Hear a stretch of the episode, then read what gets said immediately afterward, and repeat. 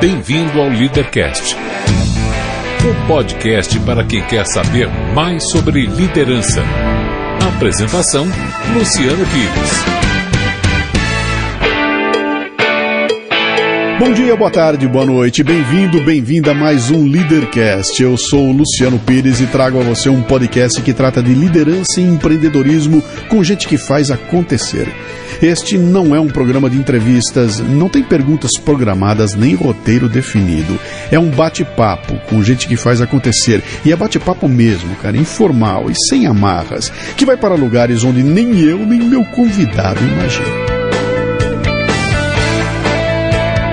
Hoje eu converso com Roberto Tranjan, um educador de líderes, o homem que criou o conceito da metanoia e que fala de liderança com foco no ser humano. O papo corre solto. É interessante a forma como eu, eu encontro as pessoas para vir conversar comigo aqui, né? Essa pessoa que está aqui hoje comigo, a gente nunca se conheceu pessoalmente, foi sempre virtualmente, mas antes até de ser virtualmente foi através de pessoas que falavam da gente um para o outro. Né? Eu faço um, um, evento com um cliente meu uns quatro anos atrás, talvez assim, e lá pelas tantas a gente conversando, ele começa a me contar sobre um processo de mudança na empresa, que ele estava envolvido num um sistema de gerenciamento, um treco chamado Metanoia, e me dá um livro de presente, você precisa conhecer esse cara, e blá blá blá passa o tempo, eu vou ter contato com outro cliente meu que vem a mesma coisa. Pô, eu também estou envolvido com o negócio da metanoia. Aí eu vou participar de um evento, ele está lá no evento também. A gente nunca se viu pessoalmente, até que um ouvinte do Leadercast me manda, Alan, né, me manda um e-mail, cara, você precisa falar com ele. Aí eu falei, ah, se tiver contato, me bota o contato. O Alan bota em contato, nós trocamos dois, três e-mails. De repente, já estamos aqui sentados um do lado do outro, já almoçamos juntos, já viramos amigos, né? E, e vai ser um papo muito interessante hoje aqui. Então eu vou aquelas três perguntas que eu sempre costumo dizer que são as três mais difíceis do programa, né? Que é como é seu nome, qual é a sua idade e o que é que você faz. Muito bom. Primeiro, Luciano, obrigado por estar aqui. Eu acho que estivemos juntos em saguões de hotéis, salas de aeroportos, sei lá onde, e de fato a gente nunca teve, né? Mas tem o seu dia, chegado o dia. Se você fosse uma Hoje... loura maravilhosa, eu teria reparado. Né? pois é, nem descreva para o ouvinte não ficar desapontado, viu? Mas você pergunta o nome, a idade. Sim, e o que é que você faz? E o que é que eu faço? É... Roberto Adame Tranjan, 59 anos, e eu. A minha missão é fazer com que as pessoas enxerguem aquilo que é essencial pessoas enxerguem aquilo que é essencial. Você é pastor? Não. Você é padre? Não. Você é filósofo? Não. Como formação, não. O que é que você faz, cara? É, Mas que a gente consiga uh, compreender. Enxergar você, o essencial. Você é um consultor, é isso? Que que Fui faz? durante 14 anos consultor e foi a partir daí que eu recolhi todo o material e todas as observações uhum. e todos os estudos para preparar o que veio a ser então a metanoia, vem a Legal. ser a metanoia, né? Legal. Que já existe também há 14 anos. Então eu tive um primeiro ciclo de 14 anos que era consultoria muito próximo de líderes de empresa, de empreendedores, é, reconhecendo a história de cada um, os altos e baixos, e tentando compreender as razões dos altos e as razões dos, da, da, da, baixa. Né? E depois, 14 anos, num processo de educação. Então, hoje eu escrevo, escritor, educador, conferencista. Legal. Deixa eu ir lá atrás então, vou pegar o Tranjan lá atrás, deixa eu voltar lá para os anos 70, quando ele deve ter entrado na universidade, alguma coisa para 75, 76, você devia estar Por aí. na universidade. É, eu adivinho isso tudo porque eu tenho a tua idade, então não deve ser muito diferente não, né? O que, é que você fez? Você estudou o quê? Você tinha como sonho o seu o quê na vida? Qual era? Eu vim do interior do estado do Paraná, e embora eu seja paulista de São José do Rio Preto, mas eu, minha família morava por lá, meu pai passou por grandes dificuldades, a Aonde? família, eh, a cidade é. do Paraná, Paraíso do Norte, e grandes dificuldades, e, e, e a família, uma irmã foi para um lado, outro foi para o outro, e eu vim para São Paulo morar com uma avó, isso com 14 anos de idade. Comecei a trabalhar como office boy, mas aquele garoto que vivia nos quintais do interior, vivendo a liberdade do interior, foi chocante aquela estação rodoviária da Júlio Prestes, Uhum. aonde eu não sabia como é que atravessava a rua. Estava sozinho? É, eu, eu- cheguei com, com minha mãe, mas ela veio para me trazer, né? E, e- e depois fiquei por aqui morando com a minha avó. Mas o mais chocante foi trabalhar numa empresa. Né? Não, Quando você... não, antes disso, eu tenho que voltar atrás. tenho que ir lá atrás. Você está me dizendo que você, com 14 anos de idade, que é o, é o momento em que o filho vê no pai aquele ícone, em que o pai deixa de ser, aos 14 anos de idade, meu pai não é mais um super-herói, já é, a minha relação com ele já muda um pouco, né? ele não é mais. Ele vai voltar a ser um super-herói quando eu fizer 50 anos na frente. Aí eu olho meu pai e falo, cara, que avião. Mas aos 14 anos começa aquele conflito, tudo, mas é uma idade em que começa a ficar claro que o pai é um modelo para o que eu quero e para o que eu não quero ser, né? Uhum. E nesse momento você perde a figura É, paterna, e nesse momento a sua mãe te traz aqui, te larga e fala: Papai e mamãe tá fora longe, da, da fora." jogada. Para um garoto de 14 anos, cara, É. que devia ter um núcleo familiar, você falou que você tinha irmã e tudo mais, isso se rompe de uma hora para outra. Isso. Como é, que, como é que foi isso, cara? Como é que lida com Eu isso? acho que isso tem a, é a base de tudo que veio, o que vem depois, o que, o, o- que é a história hoje o que será ainda. Porque, de fato, o ídolo desmoronou. Meu pai não foi uma referência. é, é, aliás, é, é, meu pai é aquele que vivia sempre a situação da escassez. Ele corria sempre atrás do dinheiro e nunca alcançava. Ele passou uma vida correndo atrás do dinheiro e não alcançava. E também vim fazer as pazes com ele ainda em vida muito depois, né? É, mas demorou. Foi um bocado de tempo. E eu queria ser alguma coisa muito diferente do, do que era aquela vida de correr atrás do dinheiro, uma vida na escassez. Então eu queria uma coisa diferente disso. E é interessante como a metanoia se configura como algo diferente disso, porque a gente prega a abundância, não prega a escassez. Sim. Então tem um olhar muito diferente. Você sabe que está me fazendo essas perguntas e, e há muito pouco tempo me dei conta um pouco das relações de uma coisa com outra. Né? Eu não tinha me dado conta de- de- dessas relações. Mas é isso mesmo. E o chocante foi ao trabalhar numa, numa empresa perceber que ela você tem que se enquadrar numa porção de coisas Isso como office boy. como office Como boy, office boy, e depois em seguida é, fui prosperando. Mas o, tem um fato interessante na, na- nesse início de carreira, e aí eu já devia ter uns 15 para 16, é por aí mesmo, uns 15 anos, 16, que foi um roubo que teve na empresa e todo mundo foi revistado. Luciano, você não sabe o que significa isso. Você ser revistado Você sentir que há uma suspeita de que, que você, você pode. pode ser considerado ladrão. um ladrão. Isso foi muito chocante. Então eu, eu e amigos teus é que te revistam, porque Uhum. o cara que tá lá pago para então aquilo foi muito chocante para mim. Tanto que a metanoia ela prega uma relação de confiança, Uhum. a confiança sobre o controle e não o controle sobre a confiança. Essa é uma da- das coisas que a gente prega no nosso processo.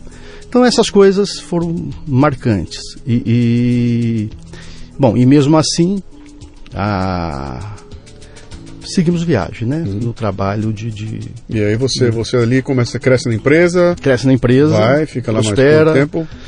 14 anos. 14 anos na empresa. E saí muito bem aprovado. Eu tive uma ascensão muito grande, e várias funções. Saí já quase diretor da, da- quase na diretoria com cerca de 30 anos. Com que idade você assumiu uma equipe para comandar? Com 20 anos de idade eu já, sou- já tinha uma equipe. É. Eu tinha uma equipe de, de quase 20 pessoas com 20 anos de idade. Então me- me- vamos falar um pouquinho disso aí, que isso aí me interessa muito, essa, esse momento da transição. Quer dizer, você, você é mocinho, com seus cowboys, todos seus amigos mocinhos, e no dia seguinte você é índio, no meio dos mocinhos. Ou seja, você é promovido, ganhou o título de coordenador, chefe, supervisor, sei lá que título você tinha, e no dia seguinte você entra para trabalhar e nota que os olhares são diferentes.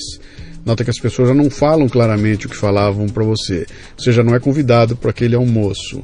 Ah, aquele amigo que se abria com você se abre um pouco menos e você passa a ser visto como algo diferente por aquele grupo do qual você fazia parte no- n- até o dia anterior, né? Como é que é essa transição, cara? Quando de repente você chega lá e fala, bom, agora não sou só eu, não é só meu chefe dando ordem para mim, é eu comandando e esses caras estão aqui esperando eu dar alguma ordem. E como é que é? Você foi treinado para isso? Alguém te contou como é que era? Não, ninguém contou, não. Você entra lá na raça e vai se virando. E você vai descobrindo que quanto mais você prospera, mais sozinho você fica. É. E isso é o que vai acontecendo. Ou você vai mudando um pouco também o, mas tem uma coisa interessante, eu era um líder que eu não gostava da secretária, e se você lembrar dessa época, na década de 70, vê se você lembra. Uhum. Luciano, é, tinha as baias, e tinha uma secretária na porta Sim. e você era resguardado por uma secretária. Era o tempo do, né? do, do, do, gerente, né? Rottweiler, ali que todo mundo tinha medo dela. Medo, a secretária sempre. Ela, ela, ela, ela, ela transferia para ela o poder Isso, que seria. Eu, eu vou trazer aqui alguma ainda. Eu quero, eu quero um dia entrevistar aqui uma secretária dessa de carreira legal e tudo para conversar sobre essa essa questão do poder da secretária, né? porque tem um poder absoluto que em muitos momentos é maior até que o poder do chefe. Mas não tem a dúvida. É, ela controla o que ele vai ver, quem vai falar com ele tudo mais. Você tem um. Tem um negócio é. ali que, cara, é impressionante. E eu, para aumentar mais o problema que você, que você levanta, eu não queria secretário, eu queria trabalhar numa mesa junto com meus colaboradores. Uhum. Né? Então eu queria trabalhar junto com eles. Eu não queria. Então isso. Por quê? Vergonha? O que, que é? Não, vontade de estar junto, de interagir, que é o que a gente prega hoje, que é um. É, é, acabar com as caixinhas, fazer uma, uma, uma, relação mais horizontal. Eu, eu já pensava isso naquela época, que não devia ter os compartimentos, as escadinhas. Aquela sala legal. teus, teus amigos tudo sentado naquele muquifo, um empilhado em cima do outro, aí te abre uma sala só pra você, cara com ar-condicionado, com a secretária na frente ali. Não vai abrir mão disso, cara. Pois Porra, é. como é que é, cara? E, e digo pra você, até. Você sabe que até hoje eu não tenho sala. Até hoje eu não tenho. Os metanóicos eles sabem. Eu digo assim: se você tem a sua sala, desfaça. Uhum. Tudo que você não precisa ter é uma sala de trabalho. Uhum. Né? Porque você tem que estar onde o cliente está uhum. e aonde a tua equipe está. É isso que você tem que fazer. Então, uhum. até hoje, eu não tenho sala. Eu aprendi a trabalhar sem eu, sala. Eu tenho um case interessante nisso aí, cara, que é, é lá nos anos 90,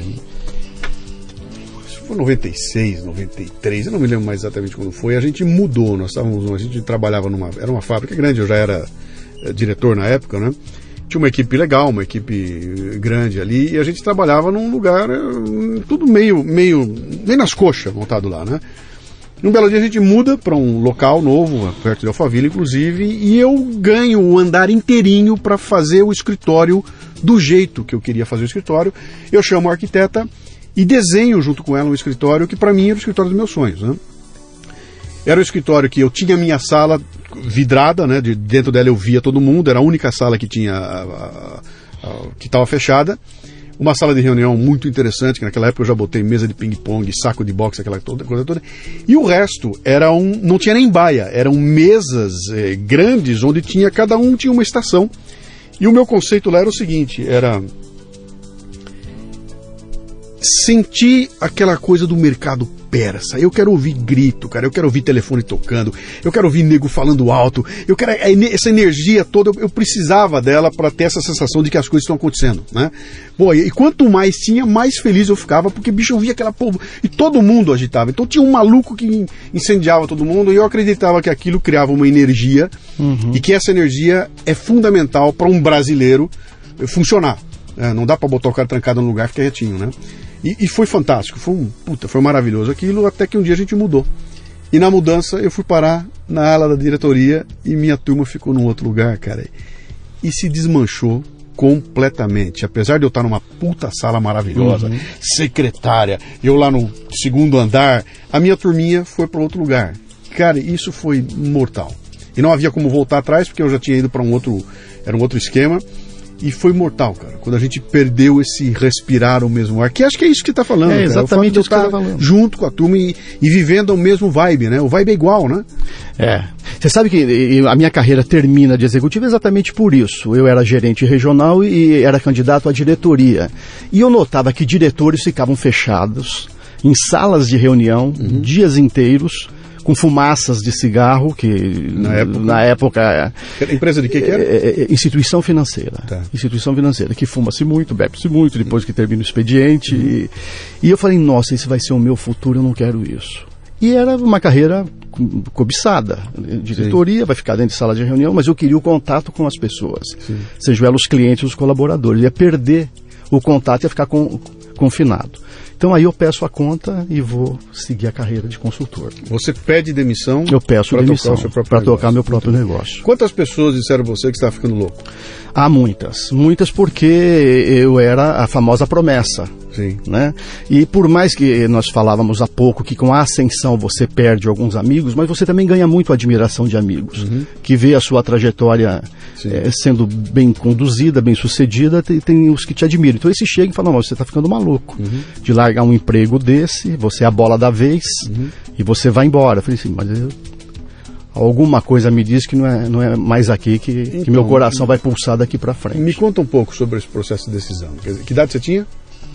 28, 29 anos é quando começa a, a coceira, né? Sim. De agora está na hora de partir por, por, volta de 29 Estava casado? Não. Né, solteiro, é. sem filhos, tudo sem mais. Filho. Muito bem. Mas já beirando os 30 anos de idade. É. Né? Quer dizer, quanto mais passa a idade, mais difícil é tomar uma decisão dessa aí, né? É. Mas como é que é o processo de julgamento e tomada de decisão nessa hora? Quando você olha ali e fala, eu tô, tenho toda a segurança do mundo, tenho uma baita carreira pela frente, vou ganhar uma, vou ser promovido para diretor, o salário vai crescer, eu vou ter o carro, blá, blá, blá, e eu resolvo que eu não quero isso e vou mergulhar num, num, buraco negro, que eu não tenho nenhuma segurança a partir de amanhã, eu não tenho uma instituição por sou eu. Se eu der errado, eu quebro e vou ter que voltar humilhando, pedir emprego aqui. E você, diante dessas duas oportunidades, escolhe a mais arriscada. Né? Como é que é esse processo de. E tem um dado adicional, né? Colegas vieram comigo. Então, colegas da minha equipe, nós vamos juntos. E aí aumenta a responsabilidade, porque você fala, puxa, eu claro. estou subindo uma escada, que Sim. eu não sei para onde é que vai dar. E como é que é esse processo de tomar a decisão, para essa avaliação que você bate o olho e fala assim, tá legal, eu vou. Quanto tem de irresponsabilidade nessa tua decisão? Pelo fato de você ser um garotão, garotão, Sim. eu posso errar à vontade, chuta e acabou, né? Quanto tem de irresponsabilidade e quanto tem de análise racional que fala, não, ali está o meu futuro? Quanto é cada coisa é, dessa? Luciano, de racional nada, senão você não faz. Sim. Não é uma análise racional, não é uma coisa que você põe no papel e faz um planejamento estratégico, e não é nada disso. Uhum. É uma coisa extremamente intuitiva, com algum componente emocional, uhum. mas muito de intuição, e alguma coisa que te diz que é isso que você tem que fazer. Uhum. Você comprou essa intuição onde? Tem onde vende isso? Vem em caixa, aí vem é, lata? Aí é que ela vem da história, né? Quando você faz aquela pergunta lá de trás, mas eu não me dava conta disso não. Uhum. pouco tempo eu comecei a fazer as correlações. Mas é alguma coisa que vem lá de trás. Uhum. Tem alguma coisa que diz, tem algo que você tem que fazer, né? É como se fosse uma um chama. Um propósito. Uma chama que está dentro, um chamado que está fora. Sim. Como é que você junta essas duas coisas? A chama que está dentro, que começa a se apagar quando você não está vivendo aquilo Sim. que você tem que viver. O, Max fala uma coisa melhor, o Max Guerin para mim, falou, falou, eu nunca mais esqueci, até comentei na entrevista dele que você sabe que chegou a hora quando você acorda de manhã e fala, puta vida, vou ter que ir trabalhar, cara. É. Esse ah, é... lá vou eu de novo. Ele falou: quando isso acontece, chegou a hora. Chegou a hora de é você trocar. Esse é um bom indicador. Uhum. Estava um pouco por aí, né? Sim. É, né? É, e aí você então monta uma consultoria? Uma consultoria. Muito uma consultoria com alguns parceiros que trabalhavam comigo, começamos. E é o que você falou, a remuneração era um tanque de gasolina por semana, para poder circular. Uhum. Então, é uma consultoria ganhava, financeira. Consultoria financeira. Come, começamos em instituição financeira, víamos muito da vocação financeira. Sim. Né? Então era consultoria financeira, começamos por aí. Você ia arrumar a casa dos clientes, isso, é isso? Ia tá. arrumar a casa dos clientes. É. Até descobrir, e aí entra em cena a minha primeira abordagem que se transforma em livro, que é uma empresa não tem só corpo, ela tem mente e alma também. Uhum. Que é a empresa de corpo, mente e alma. Então, assim, é até descobrir que, puxa, eu tô ficando bom de corpo, mas peraí, isso não segura a tríade, não segura Sim. o equilíbrio. Empresa tem alma e empresa tem mente. Não tem só corpo. E as uhum. finanças é muito a parte corpo, tangível, concreta, visível. E aí eu percebia que você não ganha o jogo estabelecendo o placar. Vamos ganhar de 3 a 0, que é o que as empresas às vezes fazem. Uhum. São os orçamentos, né? Os planos de meta. Não. Você ganha o jogo não é estabelecendo o placar. Uhum. É trabalhando a equipe, preparando a equipe, tática Você sabe de que jogo. Eu vi, eu vi uma entrevista recente de um o lutador do UFC, eu não consigo me lembrar o nome dele agora, cara, mas era um desses que ia disputar aí uma. Ia disputa de título, alguma coisa assim, e ele comentando, ele falando. Ah, Donald Cerrone.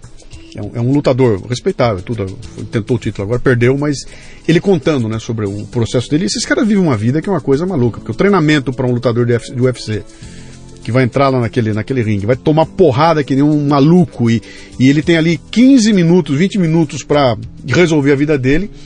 É uma loucura. Então ele contando desse momento, sabe, eu estou me preparando para entrar no ringue. Então ele falou: o que, que eu fiz nos últimos 3, 4 meses? Eu preparei meu corpo. E a hora que eu subo no ringue, eu tô tinindo no corpo. Então, o que, que é o momento? São 80% o meu corpo, 20% minha cabeça. Quando eu entro no ringue, inverte. Passa a ser 20% do meu corpo e 80% da minha cabeça. Quem vai fazer eu ganhar a luta vai ser minha cabeça, não vai ser meu corpo. É isso aí. Fantástico. Né? Fantástico. Essa, essa Fantástico coisa, né? e é isso. E nos negócios é assim também. Você pode preparar toda a sua estrutura uhum. e a sua infraestrutura, o seu, suas instalações, tudo, tudo isso.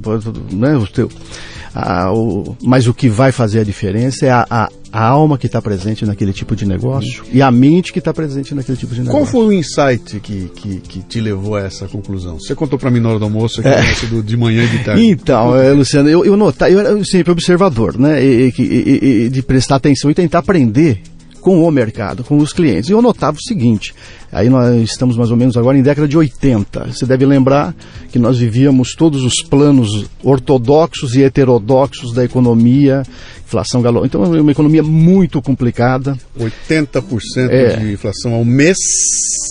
2.600, quase 3 mil ao ano. É. O que para quem é jovem está ouvindo a gente, não dá para fazer, não, não dá para calcular o que é isso. Né? É, é impossível para quem não viveu o que nós vivemos naquela época imaginar o que seja 80% ao mês. Né? Uma, uma, coisa que você de manhã você compra e à noite você não compra mais. Exatamente. Subiu ao longo do dia o preço. É uma coisa brutal, né? E, Mas era assim que a gente vivia, né? Uma taxa de juros elevadíssima, uma taxa de desemprego elevadíssima. Uhum. Então, assim, quando eu vejo a economia de hoje, para quem passou aquela, me parece que a gente está num, num, num céu de brigadeiro, claro. Céu de brigadeiro não é. é só para fazer. É só o paralelo, no, o claro. paralelo é. né? No, no, no, em absoluto não é. Uhum. Mas eu notava que tinha empresários, então ia na parte da manhã numa empresa e, e, e, e o cara estava reclamando da vida e tá difícil, e tá desempregando e tem que mandar gente embora, muito parecido com, com, com isso que a gente vê. E na parte da tarde eu ia numa outra empresa, num outro bairro em São Paulo, e era o contrário, abrindo filial, expandindo, importando máquina. Eu falei, ah, que, que tem de diferente do empresário da manhã para o empresário da tarde? Uhum. Claro, vem, vem as respostas. O, o, mercado é o mesmo, o ambiente é o mesmo, a inflação é meu presidente é o mesmo. É, é tudo igual. A mesma economia, a mesma taxa de juro, taxa de câmbio, a mesma. O que, que tem de diferente? E, e, e, bom, aí vem algumas respostas mais simplistas. O ramo da atividade, uhum. todos falavam para mim, ah, no Sim. meu ramo de atividade você não conhece, ele é muito predatório, Sim. a concorrência é brava. Então, não, deve ter algo que faz uma diferença, que não é o ramo de atividade, que não é a economia. E aí eu. Né, e sim, o que faz a diferença, que não é a economia, que não é o ramo de atividade, é uma qualidade de olhar que o da manhã tem que o da tarde não tem. Ou melhor, que o da tarde tem que o da manhã não tem. É uma qualidade de olhar. Tem alguma coisa do lado de dentro que não é do lado de fora, já que o lado de fora é igual para todo mundo. Uhum. Só pode fazer a diferença alguma coisa do lado de dentro. Uhum. E esse lado de dentro é o olhar através do qual você enxerga a realidade. Uhum. Né? Metanoia, ela surge disso, porque metanoia é mudança de modelo mental, é uma palavra de origem grega, uhum. que significa meta é além, é um olhar além do tradicional, além do convencional. Como é que eu enxergo além do convencional? Existe o aqui e o acolá. Como é que eu enxergo o acolá? Porque o aqui está posto, ele é isso, ele é o que sempre foi. A economia é isso. Ela é, é sempre isso. Ela tem os altos, tem os baixos, e, e, sempre será assim. Então, o que vai fazer a diferença é essa qualidade de olhar. Uhum. Nessa hora, eu começo a questionar o trabalho da consultoria, até porque eu deixava empresas extremamente bem aparelhadas durante um ano, um ano e meio ou dois, depois eu era solicitado a refazer tudo. Uhum. Porque assim, uma empresa não caminha além do modelo mental do líder. Porque o modelo mental do líder vai fazer com que a empresa Sim. recue. É, isso, isso é uma coisa que eu ia perguntar a você. Você quando falou aquela história do a diferença do, do, da empresa da manhã para a empresa da tarde era o olhar, eu ia te perguntar, olhar de quem? Cara pálida, da empresa como um todo ou de algum elemento do da líder. empresa? E está claro para mim que você que você coloca como sendo o líder, né? Quer dizer, O é, líder. é- é de cima para baixo. É de cima para baixo. É o líder que tem a, a capacidade de influenciar Uhum. ou persuadir, porque também a qualidade do olhar faz a diferença de um para o outro. E, e contaminar, né? Ele Então, contamina, né? Ele isso. contamina, né? É. Ele contamina. Se ele tem um olhar de escassez, voltamos para a história da escassez, Uhum. agora vamos lembrar lá do meu pai. Se ele tem uma história de escassez, ele vai infectar Sim. todos com esse olhar de escassez. Todos vão ficar contaminados, é só uma questão de tempo.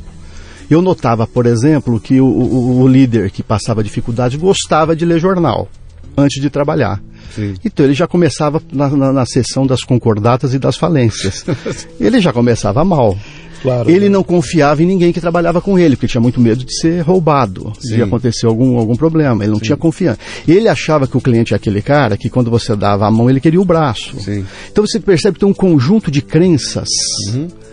né, que forma a construção de uma realidade Uhum. e você vive nessa realidade. Sim. Que ela não é verdadeira, mas é a sua realidade, portanto verdadeira para quem a tem. Sim.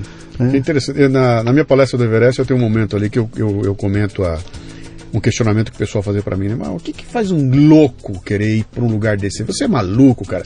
Pô, vai pra Nova York, vai pra Paris, vai se meter no Everest, bicho, passar frio, passar, comer mal, vomitar, correr risco de vida. Você é um puta louco, cara. Que leva um cara a tomar uma decisão dessa? Tem que ser muito maluco, né? E ali eu dou um exemplo. Eu falo, cara, eu tive 12 meses de preparação para pensar muito bem nisso. Até porque todo mundo me falou que aquela viagem era 90% cabeça, 10% corpo, né? E eu, durante 12 meses, eu me preparei para isso. E uma das coisas fundamentais desse preparo foi escolher com que olhar eu ia entrar na trilha. Então, a hora que eu botar o pé na trilha, qual é o meu olhar? Então, a primeira coisa óbvia que vem é o seguinte: você tem um olhar crítico que vai fazer você voltar vivo. Então, entra na trilha com um olhar crítico que você volta para casa vivo. Porque o que, que o olhar crítico vai fazer? Ele vai te parar cada vez que você falou cara, não vai por aí. Não é assim. Você olha, você usa a tua lógica, né? Você pensa logicamente naquilo e fala, não, não vou por aí. E, Com um olhar crítico você volta vivo para casa. E a minha avaliação era o seguinte, cara, se eu botar o olhar crítico, eu não vou sair de Katmandu. Eu não vou entrar no primeiro avião. Porque é- só o, o primeiro avião já é um risco de cair no aeroporto que tem lá e o resto ali pra frente é só o inferno. Não tem como entrar criticamente numa trilha dessa. A única escolha que eu tinha era optar por outro olhar, que era o olhar criativo. Né? Então eu falo o seguinte, olha, eu preciso manter o olhar crítico para me trazer de volta, mas ele não pode ser o drive da viagem. O drive tem que ser o criativo. O que que é o olhar criativo? Cara, é o olhar da emoção, que você imagina, que você desenha as coisas, né? Eu falei, então, o que que eu fiz durante 12 meses? Foi tra transladar de um para outro. Então, o dia que eu entendi que eu estava entrando com o olhar criativo, mudou a viagem. Uhum. Porque aí era aquela história, cara. Eu tô andando aqui, bicho, tô com ânsia de vômito, dói tudo, eu tô fudido, cara. vai. Aí eu parava, olhava pra cima, vi o Everest, maravilhoso, 8 mil metros de altura, vi uma vozinha no meu ouvido e falou assim: bicho, você sabe onde você tá, cara? Aí você falou, você tá no Everest, que é o sonho da tua vida. Meu, tem que doer, e porque a dor, essa, tudo que você tá passando, Faz esse perrengue parte, todo, é. é. o que você vai superar. É, então é legal, e aquilo me dava força pra continuar. Né? Então foi a escolha por um olhar que determinou o que ia ser aquela minha realidade. Né? É. Então a pessoa me pergunta: você voltaria lá? Eu falo, cara, eu voltaria para lá mil vezes se eu conseguisse nas mil entrar com um olhar eh, criativo. O ponto que eu quero colocar pra você aqui, que tem tudo a ver com o que você está dizendo, é o seguinte: isso é uma escolha. É. Ninguém desenhou. o- mundo não é bom ou ruim, o mundo é. Quem dá sentido a ele é o teu olhar, e aí você escolhe. E o cara que escolhe esse olhar que você falou, o olhar da escassez, ele define o mundo que ele vai viver. Exato. E é isso, cara. Eu não confio em ninguém, todo mundo vai me roubar, todo mundo é bandido. Cara, é insuportável viver com gente assim, né? Mas, de novo, isso é uma escolha. É uma escolha. E aí, como você resolve isso? Mudando o modelo mental. O modelo mental. E aí, lembrando que você, colocou uma coisa legal, você falou de uma outra maneira, é é a questão do aqui e do acolá. Sim. O aqui é essas coisas, as, eh, as dificuldades estão aí, os obstáculos estão aí. Não vamos nos livrar deles, graças a Deus, porque a gente precisa deles até para a gente refinar, né? Ao ter o acolá. O acolá é esse olhar. né? Então, assim, é- é- é- como, é que a gente, como é que a gente leva isso? Conhecimento, né? é o que você falou do olhar crítico. E fé, o nome que você queira dar, Sim. para não ficar também um- uma coisa religiosa. fé, que é aquilo de você enxergar o que você ainda não viu. Sim. Essa é a definição de fé, enxergar o que você ainda não viu. Mas que você já construiu mentalmente aquilo que você quer fazer. Você provavelmente já tinha construído mentalmente o Everest. Pô, eu já tinha me visto no campo base, eu tinha me visto. A primeira visão que eu tive era eu morrendo na montanha. Quando começou era assim, cara, puta, vou cair, vou me matar. E foi assim, cara. Vou, pô, imagina que lugar louco, cara. Que, puta, eu vou, vou, vou me estrepar lá. E essa coisa só muda no dia que eu chamo um cara mais novo que eu, que foi para lá e o cara vem na minha casa, senta na minha frente com um álbum de fotografias e me conta tudo aquilo que eu não conseguia pegar lendo um livro. E aí eu pergunto, ele me responde. E nesse momento esse cara me dá toda a confiança que eu precisava e ele muda meu olhar. A partir do momento que eu converso com ele, eu falo, puta, então dá para fazer. E a hora que ele vai embora da minha casa, eu falo, pô, daquele dia em diante, eu passo a enxergar só o sucesso da é. viagem e não mais a, a, eu morto no caído no canto lá. Então, vê que você está colocando uma coisa interessante, duas palavras importantes para entender isso. Se você ficar com o olhar só no aqui, Sim. aonde mora a escassez, quem governa é o medo. E você teve medo, pelo que você está uhum. relatando, você teve medo. Mas aí o que aconteceu? No acolé que está o desejo. O desejo mora no acolá. Sim. O desejo mora lá onde o olhar enxerga o que não está posto. Uhum. Bom, é, essa luta do desejo e do medo nós a vivemos todos os dias. Sim. A gente não se livra dela. Sim. Nós só temos que fazer uma coisinha. Gostaria que os nossos amigos ouvintes pegassem essa. Bota o desejo na frente do medo. Uhum. Nunca o medo na frente do desejo. Que isso é que faz você subir uma escada sem saber onde é que vai dar. Sim. Aos 30 anos, pedir a conta do emprego Sim. e é o desejo na frente do medo. Uhum. Porque se o medo tomar conta, a gente não sai do lugar. É, se você for olhar todas as histórias das grandes conquistas da humanidade, é isso, né? O que, que é que explica um cara se enfiar no deserto de Gobi eh, durante dois anos em busca de um pedaço de osso e que vai fazer esse cara fazer a descoberta de um dinossauro que nunca. Cara, tem que ser muito louco para ir, né? É um cara que vai atravessa o oceano num barquinho, um cara que vai para a lua. Vou entrar numa lata que vai me levar para a lua e não tenho certeza se eu volto ou não. As caravelas, eu vou me lançar no oceano e eu não sei se eu vou voltar para casa, é. cara, né? Não, aliás, tem uma história até muito legal que eles, eles colocam uma, uma... Esses são os ingleses, né? Que eu, eu, vi um anúncio do cara procurando gente para ir para a, a, a, Antártida, né? E ele fala, olha, é uma viagem é, é só aventura, vai passar frio, vai comer mal, vai ter um risco de vida gigantesco e nós vamos pagar você antes de você sair para você pegar o teu dinheiro e dar para tua família, porque não há garantia nenhuma que você volte. E aparecem 5 mil candidatos para ir. e você fala, quem é o louco? Não, cara, é um cara que vê essa loucura e fala, bicho, eu serei. Eu. Um exemplo está acontecendo agora. Você viu que saiu um projeto para escolher gente que quer ir para Marte. É. E que não vai voltar para a Terra. É, quem, quem embarcar ida. só tem ida. Teve 20 mil inscritos, todo mundo quer ir. Eu quero ir, mas você não vai voltar mais. Dane-se. Pelo, sabe, pelo, pela conquista dessa coisa fantástica, eu estou disposto a, é. a, a, não voltar mais para o lugar onde eu nasci. O que, que é isso, né? É, é desejo viver... à frente do medo. Do desejo na frente do medo. E de viver uma experiência. Uhum. Agora, a única o jeito de você sair vivo de uma história dessa é você tá preparado. Porque quando você fala assim, o cara, ah, legal, então a partir de amanhã eu vou meter a cara, vai se ferrar. Vai Aí entra o conhecimento. Vai apanhar. É. Conhecimento e fé, né? Lembra uhum, do binômio? Conhecimento sim. e fé. Aí entra o conhecimento. Também não pode ser um suicida, né? Sim. Você tem que ter conhecimento, tem que ter alicerce, tem que ter base, uhum. tem, que, tem que estudar, tem que aprender. Né? Isso não está descartado. E aí o dia que você tem esse insight, então, que nasce esse conceito da metanoia e você se vê... É, é interessante que é uma mudança de realidade, né? Porque até então você trabalhava com uma planilha Excel. Aliás, era Lotus 1, 2, 3, né?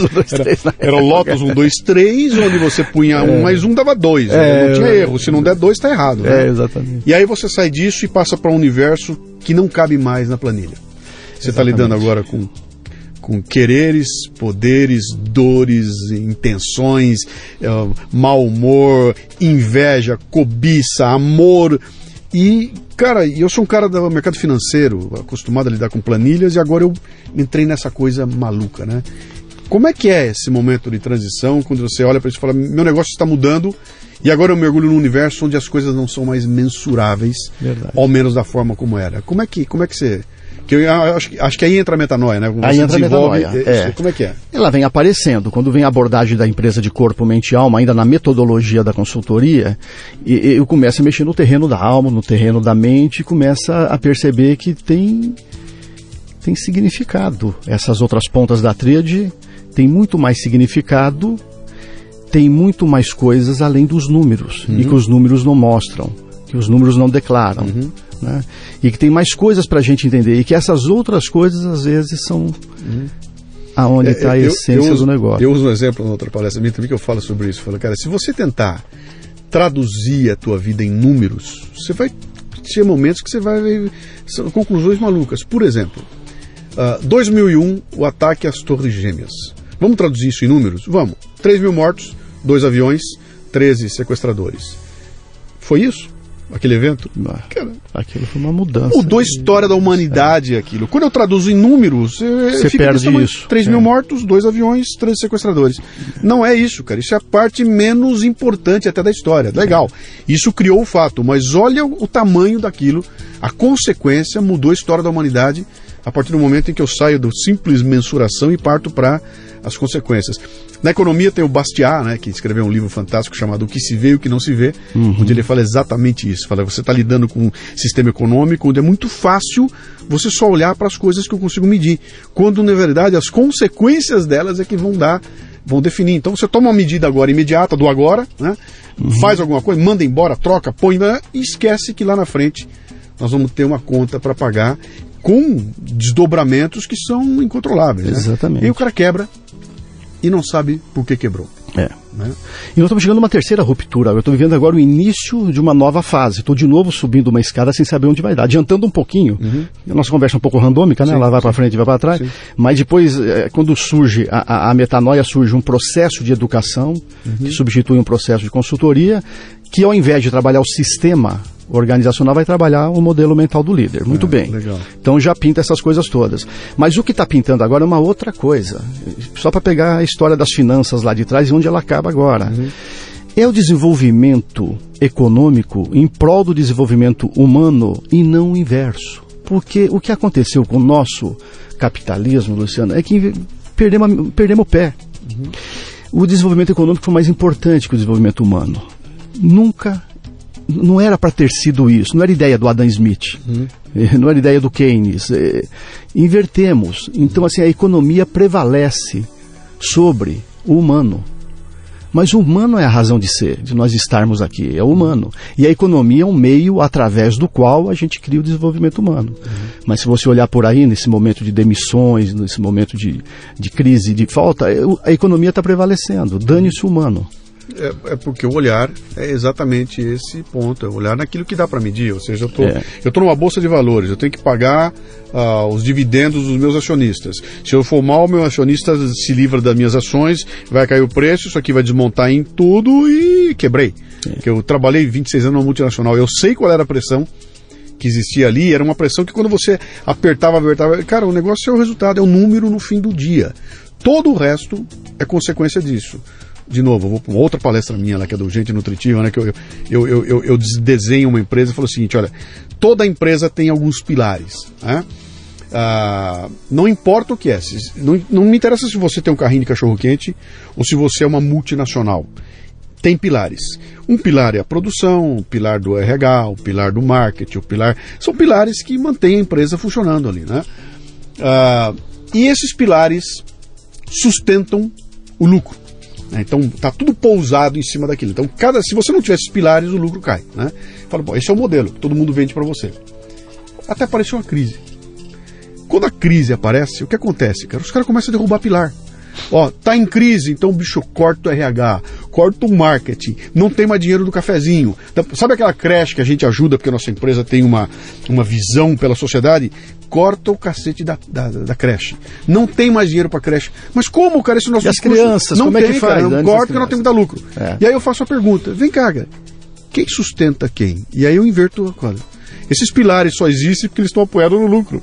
Se você tirar o lucro, cai o pilar, cara. Então ah, a conversa é uma e a realidade é outra. Exatamente. Quando chega a crise é que aparece. Pá. Então, se eu, se eu tenho uma cultura que define claramente o que eu sou, ou seja, a, eu meço lucratividade da minha empresa olhando para o, o, lucro social, o lucro cultural, o lucro ambiental, o lucro dinheiro financeiro, isso está claro para mim, eu não posso simplesmente abrir mão de três deles para ficar só com lucro financeiro. Até porque um alimenta o outro. E quando isso acontece, significa que era uma é papo furado, Exatamente. que é o que a gente mais vê, né? Mas esse é o grande ponto. Então são duas coisas aí. Uma, o olhar de escassez prevalece. Nessa hora é, ele, ele, fica descarado, né? Uhum.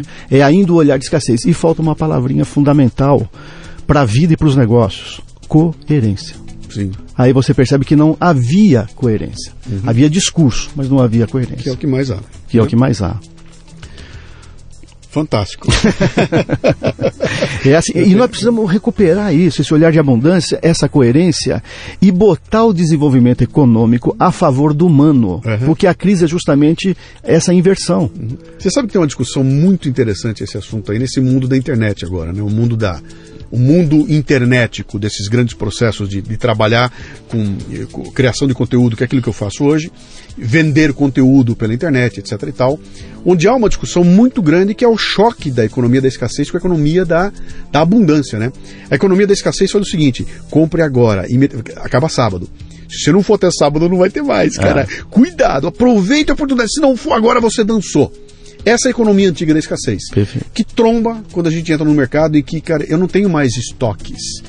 Não é que eu vou ter três canetas, se você não comprar as três, vai sobrar zero. Não, eu tenho um arquivo no Ether.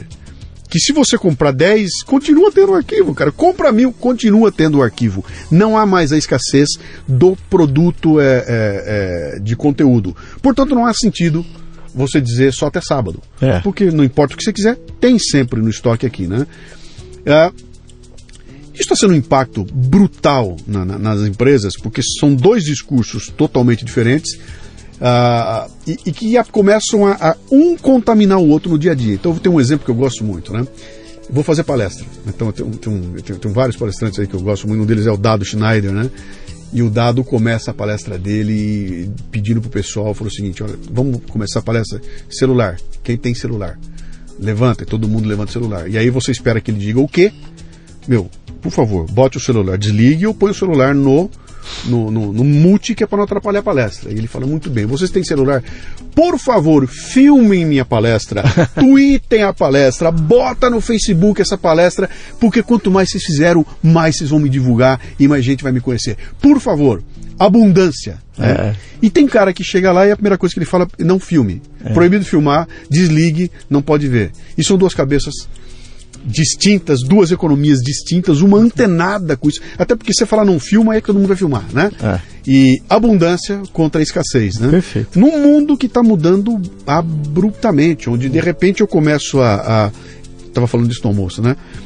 A, a tratar essa coisa da precificação das coisas. Então, eu não pago um tostão pelo podcast que o Luciano Pires põe no ar, porque essa coisa é gratuita, cara. Isso é download gratuito. Você viu que eu vou pagar? Não vou pagar coisa nenhuma.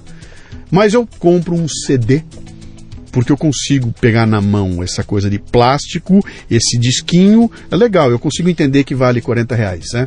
Eu, eu pago o livro do Luciano por 35 reais, porque eu consigo pegar esse negócio na minha mão, esse papel, e eu ponho na, na, na, na, na lina, no, no meu armário. Então eu consigo ver, portanto eu consigo pagar. Eu pago 10 reais por uma cerveja quente na balada, porque eu consigo pegar aquela lata e consigo sentir. E agora, e essas coisas que eu não consigo sentir? Tua criação intelectual. Pois é. O trabalho que você teve para elaborar aquele e-book que você põe no ar e que o cara pirateia e manda para todo mundo, porque não há o menor sentido em pagar essa coisa, porque não, não tem papel, eu não consigo pegar, né? De novo, tangível intangível. Tangível intangível, aqui e acolá. Não é uma loucura? E tem mais um binômio aí pra gente colocar no meio dessa história toda sujeito e objeto. Uhum. A economia da escassez transforma o ser humano em objeto. Por exemplo, por que, que as pessoas são mandadas embora? Na maior parte das vezes, porque ela é vista como um item de custo. Ela é uma coisa. Sim. Você precisa se desfazer dela porque ela vai te custar. Uhum. Ela não é um ser humano, ela é uma coisa. Uhum. E você precisa se desfazer o mundo que a gente está entrando, dessa nova economia, tende a ser, ainda tem um pouco do, do, dessa mistura que você está colocando. Nós estamos exatamente no embate entre uma e outra, mas tende a ser a economia do sujeito. O sujeito pelo sujeito. Uhum. Então eu quero o podcast do Luciano Pires por conta do Luciano Pires. Uhum.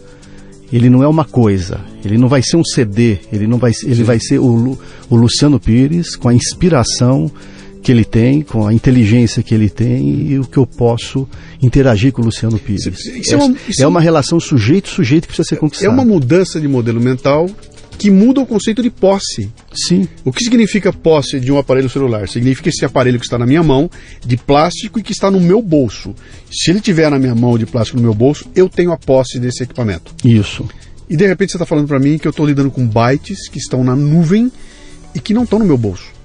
Por exemplo, Uh, Eu não compro mais DVD. Eu troquei comprar DVDs e ter minha coleção maravilhosa de DVDs por assinar a Netflix. Nenhum filme da Netflix é meu. Eu não possuo nenhum deles. O que, que eu possuo? Acesso até eles.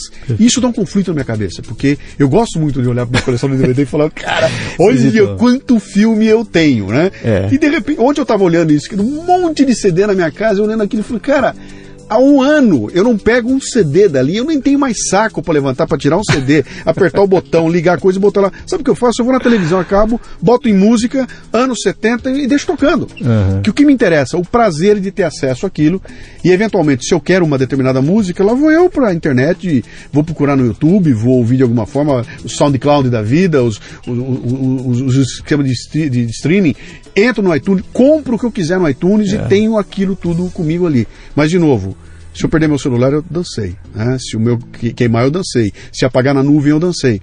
Então, uhum. esse conceito do que é posse. E do que é propriedade. Que é, exatamente. Sabe? Eu, eu, o que me interessa é ter acesso, usufruir o bem. Uhum. E não ter o bem. Para mim. É. Né? É. Interessante. O, é. o Murilo Gun fez um trabalho legal sobre isso aí, essa economia da. Que ele, ele fala, a gente fez uma entrevista aqui, ele falava na entrevista, ela fala, cara, eu não quero ter um sofá eu quero ter acesso ao sofá. É. Para mim, o sofá devia ser da empresa que fabrica sofá. Eu vou lá, eu alugo o sofá, uso o sofá, um belo dia mudou o sofá, Se a torna. empresa vem aqui, tira o sofá velho e bota o sofá novo.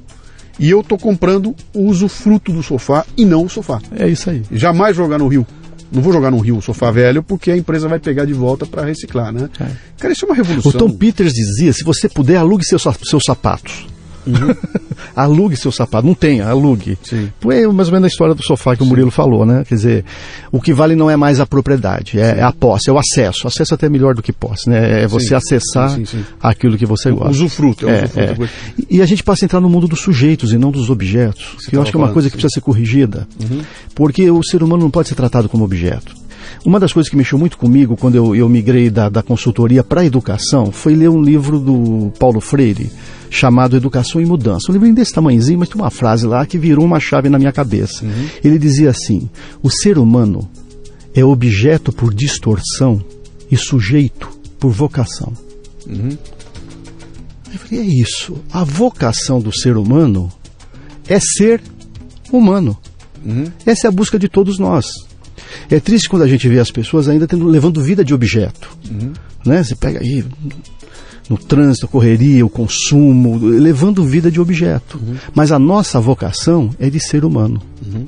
E nós precisamos recuperar a nossa vocação de ser humano. Uhum.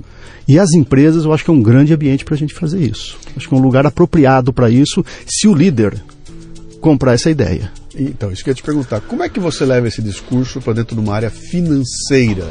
Onde tem um controller sentado ali, cujo Bônus é calculado pelos números finais, cuja função é cortar, cortar, cortar, cortar, adaptar, fazer com que esses números funcionem e a vida dele gira em torno de uma planilha. Ele não tem um componente nessa planilha que seja a mensuração desses intangíveis aí, né?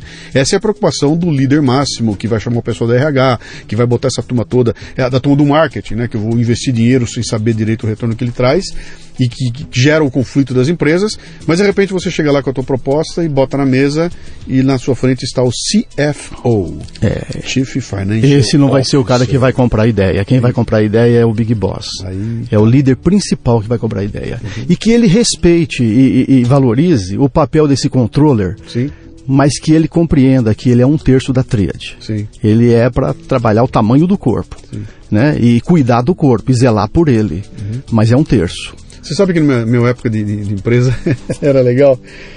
Nós tínhamos, eu tinha um conflito com a controladoria, que era um negócio terrível. Eu era o cara do marketing, o, o, desgraçado que gastava com uma competência brutal todo o dinheiro que os outros coitados batalhavam para ganhar. Então, os engenheiros, o pessoal da produção se matava para ganhar dinheiro, caía na minha mão, era um maluco que ia lá gastar aquela coisa em bobagem, né? Era esse o conceito que tinha ali. E no meio do caminho eu tinha um CFO com quem eu ia brigar e bater com os caras lá.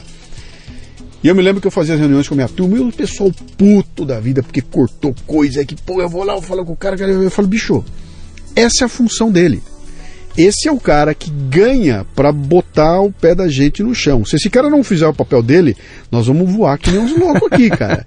É Tem que ter alguém para chegar e falar: "Ah, atenção, Alguém acelera, alguém pisa no breque. E eu vou ter que convencê-lo de que vale a pena ou não. Se eu não conseguir convencê-lo, é- alguma coisa está acontecendo. Ou ele é um idiota, ou eu não tenho argumentação suficiente para mostrar o valor Do daquilo que... que- eu quero fazer. né? É. Então, era aquela história. Se você está pedindo para mim 100 mil reais para gastar na construção daquele pequeno stand naquela feira, a contratação da menina recepcionista e os cafezinhos que você vai dar para os caras. Só que com 100 mil reais, cara, eu arrumo o torno. Aquele torno que tá fudido lá, eu vou arrumar o torno. Então eu tenho que escolher, ou dou 100 mil reais pra você torrar com as meninas e fazer aquela bagunça, ou eu conserto o torno. E esse era o pau geral o tempo inteiro. E eu era obrigado a mostrar para ele que havia um valor Naquilo. naquele dinheiro que foi torrado com uma, uma bobeira. E o torno era outra coisa, eram coisas que competiam uma com a outra, né? É. Mas na cabeça do cara do dinheiro, eu tenho, eu só tenho 100 mil. É. Dou para quem? É. Vai para que lado e o outro lado, que essa é a definição das prioridades, né? Interessante. E aí o controle é importante. Agora deixa eu falar uma coisa interessante que você está colocando.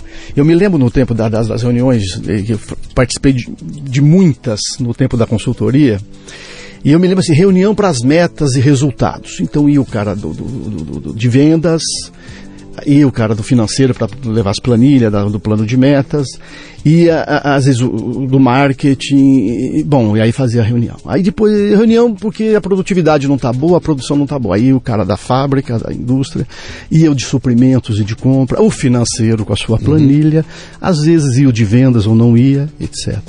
Reunião para falar das pessoas. Sim, Só ia o RH, não ia mais ninguém. sim. Essa é a distorção ainda, estou voltando de novo no sujeito objeto. Essa é a distorção ainda onde, quando é para tratar de gente, a turma não vai para reunião, a turma é para tratar de números, Sim. de metas, de compra. Então, essa é as mudanças que precisam ser feitas. Tem Porque negócio de RH é bobagem. Pois cara, é, né? puta Mas a única bobagem. fonte confiável de desempenho e resultados é, é terrível, né? são- ainda são as pessoas. Eu, eu, eu, eu me lembro da- da- das altas discussões que a gente fazia. Nós fizemos, uma- teve uma época lá em que eu, eu, eu subi, virei diretor e acabei indo parar no board da empresa. E a gente fazia as reuniões ali, papapá, e eu dizia para os caras, falava, cara, eu, eu só vou acreditar no- no- na boa intenção de vocês o dia que tiver um vice-presidente de RH aqui sentado nesta mesa e tendo voz de comando, tendo poder de voto. Na hora que botar aqui, vamos falar da estratégia, vamos. Cadê o, o VP de RH capaz de vetar ou de dar um- um- uma coisa com preço? Se não tiver, o resto é conversa, cara. Nós estamos tomando decisões aqui sem ter a coisa mais importante que é a, a definição da- da- da- das pessoas que estão aqui, né? E normalmente não é assim. É a menina do RH, né? É. A menina, sai a menina do RH aqui e você acaba lidando com isso como um, é, um, é, um, é, um, é incômodo, né? cara? A empresa é fantástica, tudo pena que tem gente. É que puta pena que tem. Se não tivesse gente, seria maravilhoso. As máquinas, olha que maravilha, mas tem gente, cara. E aí eu sou obrigado a lidar com essas coisas terríveis, né? Bom, quando você vai vender o teu, o teu, o teu produto, você está vendendo o que, que você oferece, cara? Você, du- três ou quatro vezes você já falou de educador. É. Você vai lá para dar aula? O que, que é teu negócio, cara? É um processo de educação, é, onde as pessoas são postas a viver experiências, para experimentar outros pontos de vista que não aquele que ela já adota na liderança dela ou no negócio dela, para avaliar o tipo de resultado que dá a experiência de um outro ponto de vista e dizer eu quero ou eu não quero. Porque educação para mim é isso. Educação é você colocar alguém numa experiência que ele possa, ele, avaliar e tomar uma decisão dizendo isso é o que eu quero, gostei disso. Se funcionou aqui, eu vou experimentar na minha empresa. Dá um exemplo palpável. Palpável. com, uma, com uma área da empresa, com alguma. O, o que, que é isso? Que Eu, que é? eu levo um grupo de líderes para Atibaia, que é onde acontece. Nesse, eu fico uma semana com eles lá. Hum. Nessa semana eles são, eles são postos, né, desafiados em algumas experiências. Uhum. Essa experiência é viver uma nova economia. É viver uma, uma outra abordagem, é experimentar um olhar de abundância, é experimentar você compreender a empresa com corpo, mente e alma, como um organismo vivo. Né? Você, É- você vai mandar, você vai mandar os caras trepar na árvore, Não. nadar no rio, Não, não. remar na canoa, subir a cachoeira, É, é, é. pular do bang jump, é isso ou não? Não. Eles são postos em experiências, mas não dessas radicais que você está colocando. Não que eu não acho que não funciona, não sei, não, não mexo com isso. Mas, é, mas são experiências De, do de, tipo de, assim, o cara de finanças tomou a decisão de marketing. Tem, o cara de né, marketing tomou a decisão de São finanças. várias configurações uhum. nesse sentido. É, é, sim, isso muito de, mudar o olhar, muito. De, de, experimentar um novo olhar, muito. Sim. É sempre muito esse movimento. É. E isso acontece no processo de um ano, né? Então você não é uma coisa de uma hora para outra. De uma hora para outra, não. E a mudança vai ser. Não, não é uma mudança que você vê, não, passei um fim de semana trancado com ele e mudei. Não, não ela é paulatina. Depois né? de um mês eu tô junto de novo. E aí, uhum. vamos lá, de novo. Depois Sim. de um mês eu tô junto de novo. Porque isso significa uma mudança. Você tem que mudar hábitos. Sim. Você tem que mudar a tua agenda de líder você tem que colocar virtudes onde os vícios estão tomando conta. O desejo no lugar do medo, isso é imprescindível. Uhum. O desejo vai ter que despertar no lugar do medo. Você, alguns exemplos que você deu aí, eh, você estava falando, ah, vem o cara do financeiro e tudo, o que, o que me leva a acreditar que você está tratando de uma empresa um, perfeitamente configurada, uma empresa, não vou dizer grande, uma empresa média, mas toda arrumadinha, tem os seus departamentos, tudo. Mas eu imagino que você lida com uma porrada de empreendedores, que é a família que está à frente, é o cara, aquela bagunça. É. Chama o financeiro, é o Zé, agora é RH também é o Zé, eu quero o cara de logística, é o Zé também, e é a Maria, que é a esposa do Zé, que é a minha sobrinha, né? E não há essa configuração tão clara como tem uma empresa, e você entra nesse ambiente também, né? Como é que é, cara, lidar com essa com essa coisa do onde, onde você está lidando com a família e com o dono, a, a um tipo de, de, dinâmica ali dentro que é totalmente diferente da dinâmica de uma empresa onde tem um dono que eu não sei quem é, tem um acionista e eu sou um peão no meio dessa história toda, né? Uhum. Como é que é essa, essa diferença? É, empresa brasileira é muito familiar, né? A questão da família é muito presente. Então nessa hora a gente, a gente sempre que a gente pode colocar a família no processo, a gente coloca a família no processo. Uhum. Né? Tem uma grande vantagem a empresa familiar, ela já traz valores familiares que em geral são bons para dentro da empresa. Né? E que você pode juntar esses valores familiares com os valores da equipe de trabalho e transformar essa empresa não numa organização, como a ciência da administração ensina, Sim. mas como uma comunidade de trabalho. Né?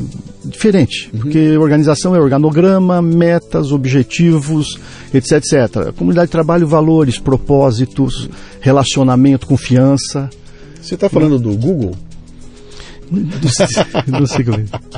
Eu estou falando com você o seguinte, é. o discurso das empresas aí, dos Google da vida, dos Facebook, que são essas coisas da nova economia, onde o cara vai trabalhar quando quer, do jeito que quer, de bermuda, que tem um violãozinho para ele parar de tocar, blá, blá, blá, blá, que, que se pinta pra gente como sendo essa, esse caos maluco, e que na verdade não é caos coisa nenhuma, isso é uma casca de marketing que tem ali, mas embaixo dela tem os puta processos colocados, ah. tem que dar resultado, é. tem que cumprir prazo e tudo mais, quer dizer, uh, só se discute o marketing que é muito parecido com isso isso, né? É. Que você acaba de discutir. Ah, somos aqui uma grande comunidade. Quem é seu chefe? Não temos chefe. O chefe aqui é meu colega.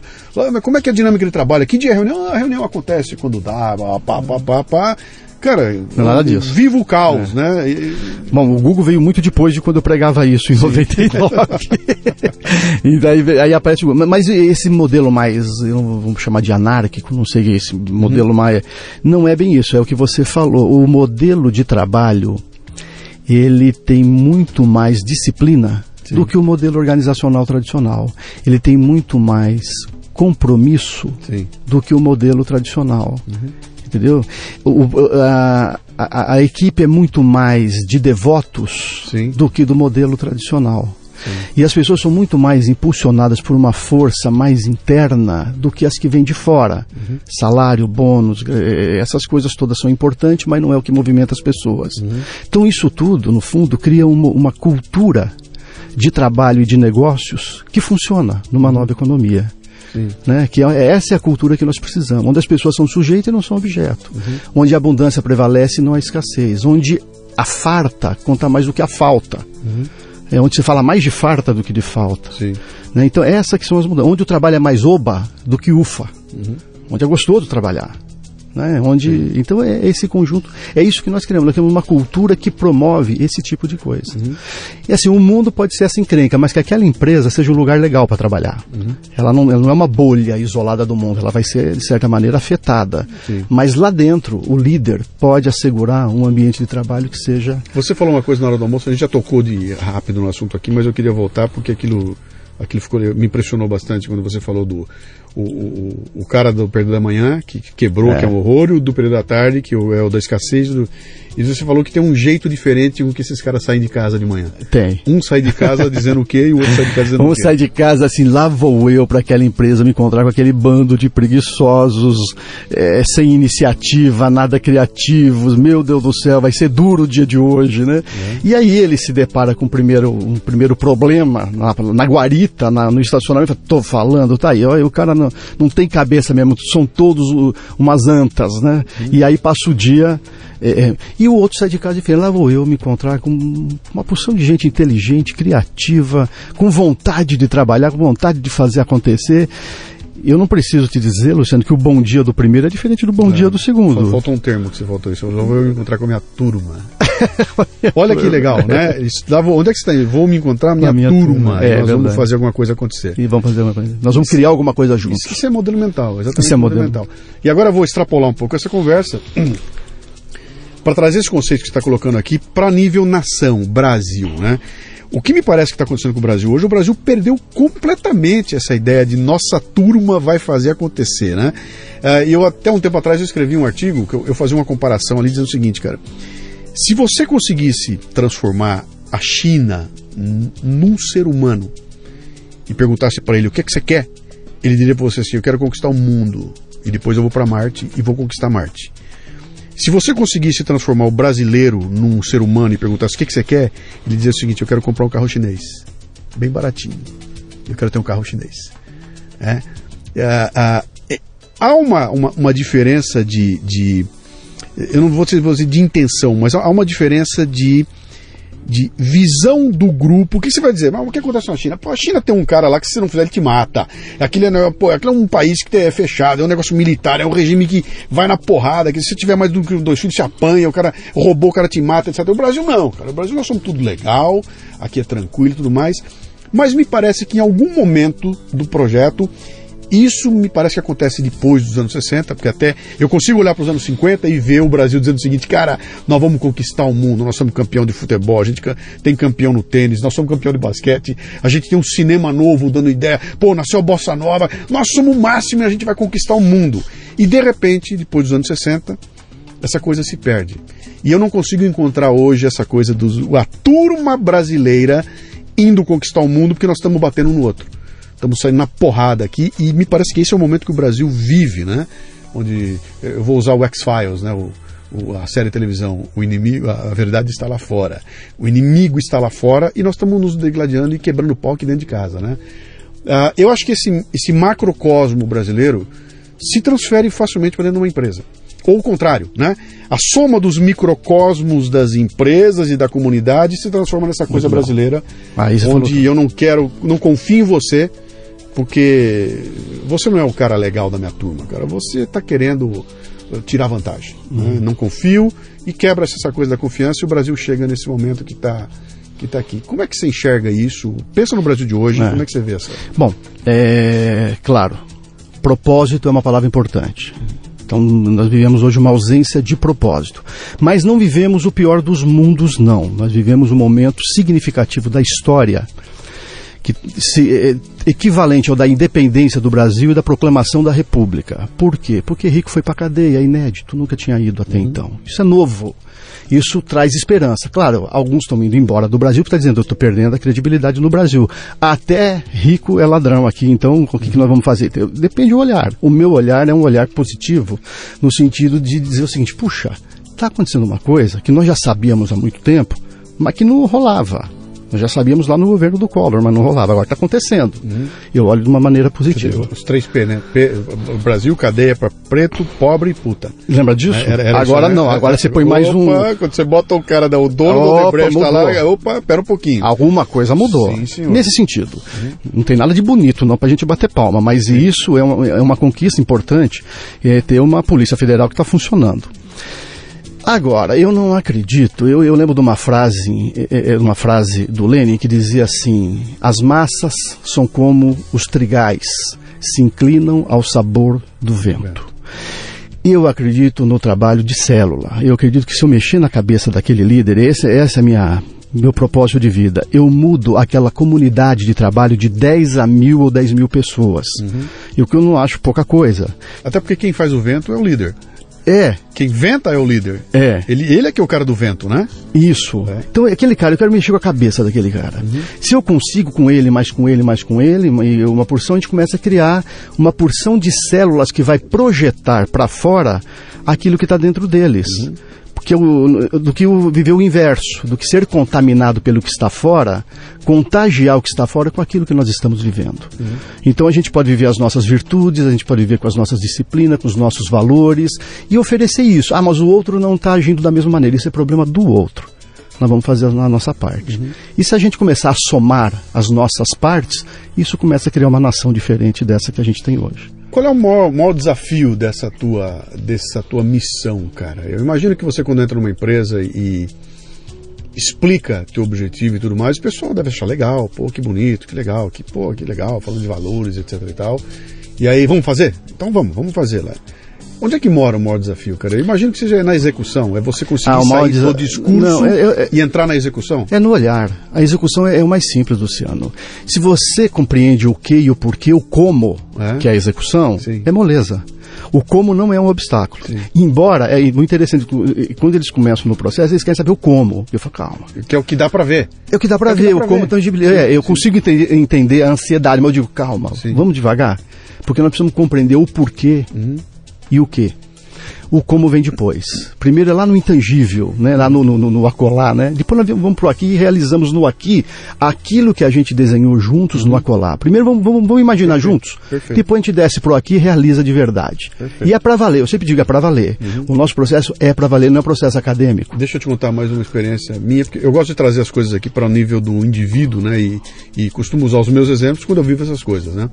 Eu decidi no, no, meados do ano passado, mais final do ano passado, que eu ia começar a trabalhar uma mudança de modelo de negócio no que eu faço hoje. Então, hoje eu sou um cara que vivo de fazer palestra pelo Brasil afora e que quero investir mais na criação de conteúdo para fazer negócio com a internet. Então, eu quero vender pela internet, quero fazer uma coisa assim. E aí eu comecei a mexer, então de repente eu, eu reparei que eu já tinha montado uma estrutura aqui que está prontinha para fazer acontecer que é o contrário das, das pessoas que estão aí fora. A maioria não tem nada do que eu tenho aqui e quer começar do zero. Então vou começar e vou criar um site, né? E eu já tinha tudo montado aqui, então eu comecei a contatar gente que conhece esse assunto e trouxe para cá para conversar com cinco ou seis possíveis fornecedores que iam me ajudar a botar em prática essa ação todinha. Desses cinco que vieram aqui, quatro queriam começar agora. Cara, você já tem, já tem a lista, já vamos fazer, porque a gente faz. Pé, pé, pé, pé. O quinto que veio aqui, eu expliquei a história, ele falou: não, não. Eu quero que você faça o seguinte: me contrata para uma consultoria, eu vou vir aqui, vou fazer cinco reuniões com você e nós vamos discutir se é isso o teu negócio, quem é você, para quem que você vai ver e que tipo de coisa você está fazendo, porque você ainda não sabe. E isso que está contando para mim é legal, o palestrante que está indo bem, tá, mas eu não sei se isso se traduz para esse novo mundo, né? E aí eu falei, puta, exatamente isso, espera um pouquinho. Então eu atrasei minha ação, tive que apagar aquele fogo que era perto do botão e vamos fazer. É. Fala, não, para tudo e vamos discutir. E durante seis meses. E no final do ano a gente fez uma reunião e ele apresentou para mim a conclusão do projeto, onde não existe nada ali que eu não saiba, porém e quando aquela coisa se organizou Sim. numa história contada, bicho, virou um enredo. Acendeu um uma luz para mim maravilhosa. Eu falei, cara, olha eu aqui inteirinho. Olha o que eu já faço, olha onde eu tô, olha o que falta fazer, é o que, que eu preciso para atingir aquela área. Que foi exatamente essa história, sabe? Deixa claro o, o porquê fazer por que, que eu estou indo a, a, caminho disso. Eu sabia que eu queria, mas não sabia o porquê, né? E de repente, quando isso fica claro na minha frente, pô, agora passou a fazer todo sentido no mundo eu terminar uhum. o investimento que eu estava fazendo em tal coisa, eu, eu, eu dedicar um tempo maior para um tipo de coisa que eu não fazia porque eu estava ocupado com outras, né? E aí essa coisa deixou claro para mim. Hum. Então eu acho que deve ser muito parecido é, com muito esse trabalho parecido, que você faz. É. E organizar. Você construiu um enredo, uma história, Sim. porque o negócio tem que ser uma história. Ele hum. tem, é uma história que fecha, você fala, ó, isso aqui conversa com isso, fala com isso, isso, isso tudo é uma história, é um enredo, né? É isso que você fez. Me fala como indivíduo agora. Vamos lá, é uma coisa que eu faço em todas as entrevistas que eu venho aqui. Quem está nos ouvindo é um garoto, uma menina de 24 anos de idade, está dentro de um busão, indo para o trabalho, meio puto da vida, porque aquele trabalho não é o que ele quer, o que ela quer cara, ela, pô, é, e ela tem aquele problema, vai chegar lá aquele chefe pentelho, cara, ela vai sentar, vai ter que repetir aquilo todo dia. Que saco, cara, eu vou morrer nesse lugar aqui. O que, que eu faço? Primeiro olha para dentro de si mesmo e deixa de olhar para fora. Senão a gente só vai ver problema do lado de fora, culpados do lado de fora, e toda vez que a gente arranja culpado de, do lado de fora, a gente deixa de ser criador, que é o que nós somos, e passamos a ser criaturas. Uhum. Então a gente passa a trazer para dentro da gente aquilo que a gente vê do lado de fora. Então primeiro olha para dentro de si mesmo e acredite que você é, agora vou falar para ele já que você me pediu, claro. que você é um criador. Dentro de você mora um criador, doido para pulsar, doido para contar uma história, com vontade de fazer uma diferença muito grande e toda essa força está dentro de você. Agora se você olhar para fora, você vai perder isso. Se você olhar para dentro, isso cresce. Uhum. Né? Né? Essa força de dentro tem que superar os obstáculos de fora. Uhum. Né? Mais uma vez, o desejo, porque ele mora dentro, o desejo mora dentro, tem que ser maior do que o medo. Você vai sentir medo? Vai, quem é que não sente? Mas bota o desejo na frente. Não deixe nunca que o medo seja maior do que o desejo. E não, não perca muito tempo conversando com colegas que vão te desanimar uhum. das coisas que pulsam dentro de você. Uhum. Porque gente para botar a areia em cima né, tá cheio. É o que mais tem, né? É o que mais tem. Então, não conversa, é, escuta a tua voz de dentro, o que, que ela te pede, é que nós chamamos de intuição, aquela hora, essa voz interior. Voz interior é o mesmo que vocação. Vocação é diferente de profissão. Profissão é um meio através do qual você vive a sua vocação. De repente você nem precisa de uma profissão para viver a sua vocação, mas a vocação está na frente da profissão. Uhum.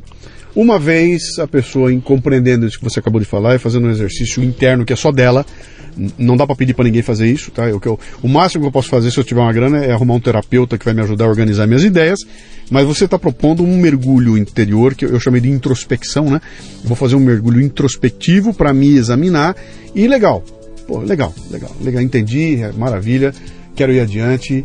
Qual é a tarefa de casa? A tarefa de casa, primeiro, é fazer o mergulho. Porque nós estamos falando isso, mas pouca gente faz, viu, Luciano? De parar consigo mesmo, Sim. ficar livre da barulheira, da, do caótico que está por aí e, e parar para fazer. Só isso já é metade. Uhum. Parar. No silêncio. Silêncio de ouro. No silêncio. Você com você. Esse, a primeira coisa é esse mergulho, esse apaziguamento, essa busca de serenidade, uhum. essa calma. Porque não é no barulho que nós vamos buscar a solução. É nesse apaziguamento, nesse silêncio. Esse é o primeiro. Porque aí você vai ficar com você. Uhum. Porque a gente pensa que a gente está com a gente, mas a gente não está. Então você está com você quando você está contigo no silêncio. E a partir daí começar a lançar algumas perguntas. E mais importante do que as respostas, e que nós somos ansiosos por elas, são as perguntas que a gente elabora. Essa é a segunda parte. Então, primeiro o apaziguamento, a calma, o, o, o recolhimento. Segundo, as perguntas que você lança para você mesmo. Então, quem eu sou, no que, que eu sou bom, o que, que me faz feliz, o que, que dentro de mim pulsa, o que, que dentro de mim vibra? O que, o que, que eu faria mesmo que o não que me pagassem que eu, não, Essa isso? pergunta é sensacional. O que, que eu faria de graça e não, há, não tem dinheiro nenhum do mundo que me que compraria isso de mim? Uhum. Porque aí você começa a falar com o seu coração. De verdade. E se você conversar com o seu coração de verdade, só vai dar. Não tem como dar errado, Luciano. Uhum. Eu, eu, eu, a minha indignação do meu trabalho é ver por que, que, tanta gente se gasta tanto na vida quando está tudo lá dentro dela esperando que ela faça esse contato? Uhum. Né? E terceiro e último, depois do recolhimento das boas perguntas, é haja. Ação. Ação. Ação. Uhum. Você tem que, de alguma maneira. Mas quando você estiver sozinho no seu recolhimento fazendo pergunta, você começou a imaginar. Uhum. Você colocou a imaginação em funcionamento. Sim. E a imaginação é o reino das possibilidades infinitas. Na imaginação vale tudo. Você pode imaginar indo para Marte. E, e prepare-se para se incomodar. Porque tem perguntas que são desgraçadas, que é. a gente foge de responder, né? É. E tem gente até que fala, meu, que baita absurdo. Até... Eu, eu fiz um programa agora, nós estamos gravando aqui, mas semana que vem, terça-feira, vai haver um programa chamado Sobre o Propósito, qual é o propósito. Ali eu descrevo essas coisas e lá eu falo sobre algumas. Essas perguntas que têm que ser feitas e, e, e tudo mais, e, e vou contando ali ah, ah, eu, eu faço as perguntas no, no, programa. Eu falei, só escuta, cara. E pergunta isso aí. Por que, que você faria mesmo? Ah, e eu descrevo uma situação. Você consegue imaginar um cara que pegue as melhores habilidades que ele tem, dedique horas produtivas do seu dia para trabalhar essa habilidade para alguém que ele não sabe quem é, para alguém que ele nunca vai ver na vida, pelo simples tesão de poder fazer aquilo, de mostrar que ele sabe aquilo lá. Você consegue imaginar hoje em dia alguém fazer? Imagina, cara, ninguém faz isso. Eu falo assim, Wikipedia, Linux, Coisas que estão na cara da gente, que você fala, de onde veio isso? Veio de um monte de voluntário. Que o cara faz pelo tesão de fazer, né? Quer dizer, eu, eu gosto tanto disso aqui que eu não preciso ser pago, não, cara. E a, a, e a gente pega e constrói uma, uma Wikipedia, que é uma coisa fabulosa, né? Com, e, e com, constrói um sistema operacional chamado Linux, que é um monte de gente que não ganhou para fazer aquilo. Olha né? só. Então é possível existir e você sabe o que, que- o que, que remunerou esses caras, hein? Foi um prazer de olhar para aquilo e falar, cara, eu faço parte desse processo. E não preciso ganhar para isso, não. Meu tesão tá aí e vou dar o melhor de mim, né? É. Cara, isso é um sonho. né? É Quem isso. encontra esse caminho é um sonho. Quem e aquele que consegue ganhar dinheiro, ser pago para fazer aquilo que ama, como é, felizmente, o meu caso, e acho que é o teu, É. Uhum. sabe? Amo fazer isso que eu faço aqui e ainda ganho algum dinheiro com isso, né? Cara, esse é o melhor dos mundos. É. Né? Mas é transformar o trabalho num ato de amor. É isso, é isso que nós precisamos fazer. E alguém vai pagar por isso, porque isso tem valor. Não é que nós vamos trabalhar por causa disso, Sim. mas isso tem valor e alguém vai remunerar por isso. Muito bem, quem quiser ter contato então com metanoia, com o Trancan, ah, como é que faz, cara? Onde é que eu vou? Tem É, um site, tem um www. Facebook, É, tem, tem o Facebook, Rob- é, Facebook Roberto Tranjan, tá? Tranjan com N. N, final, N de navio, né? N de navio Tranjan. Tá. E tem www.metanoia.net. Metanoia.net. E ali tem uma explicação. É Tem, que fala do processo da metanoia, o Facebook tem lá as bem. coisas, tá? Se tá você é, é líder de uma empresa, se você é dono de uma empresa, se você é líder de uma equipe, se você quer, quer agitar a cabeça do teu grupo todo, dá uma olhada no Metanoia, que é interessante. Se você não é nada disso, se você é simplesmente o peão, né? O carinha que está perdido no meio, olha igual. Porque tem dicas fantásticas ali que vão. Tem os livros também, então. Legal, cara. Trajan, que gostoso Bom, cara, essa conversa Bom nossa. demais. Muito bom saber que você. Você é de uma cepa muito especial, que é a turma que nasceu em 1956, né? Né? Somos nós dois, né? Então, é uma turma especial, né? É Mas, ó, foi um prazer receber um prazer, você aqui. Muito Espero que obrigado. você tenha curtido e, e, e vamos levar essa bandeira adiante aí, que é valorizar o ser humano aí, que acho que esse é o caminho para qualquer coisa que seja dar certo. É isso. Parabéns pelo seu trabalho, Luciano. Obrigado. Um abraço. O Leadercast chega até você com o apoio da DKT do Brasil, que possui a maior linha de preservativos e géis lubrificantes do país, com a marca Prudence. Além disso, a empresa se orgulha de contribuir com a DKT Internacional, que mantém 21 programas de marketing social em 19 países. Quando você compra um produto da DKT do Brasil, está ajudando a financiar projetos de planejamento familiar e prevenção às doenças sexualmente transmissíveis no Brasil e no mundo.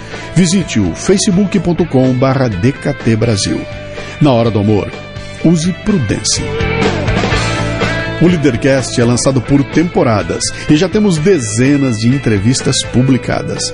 Para livre acesso a todas as temporadas completas, você precisa ser assinante da Confraria Café Brasil.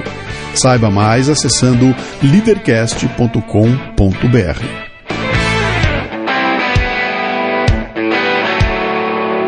Você ouviu o Leadercast com Luciano Pires. Mais uma isca intelectual do Café Brasil. Acompanhe os programas pelo portal cafebrasil.com.br.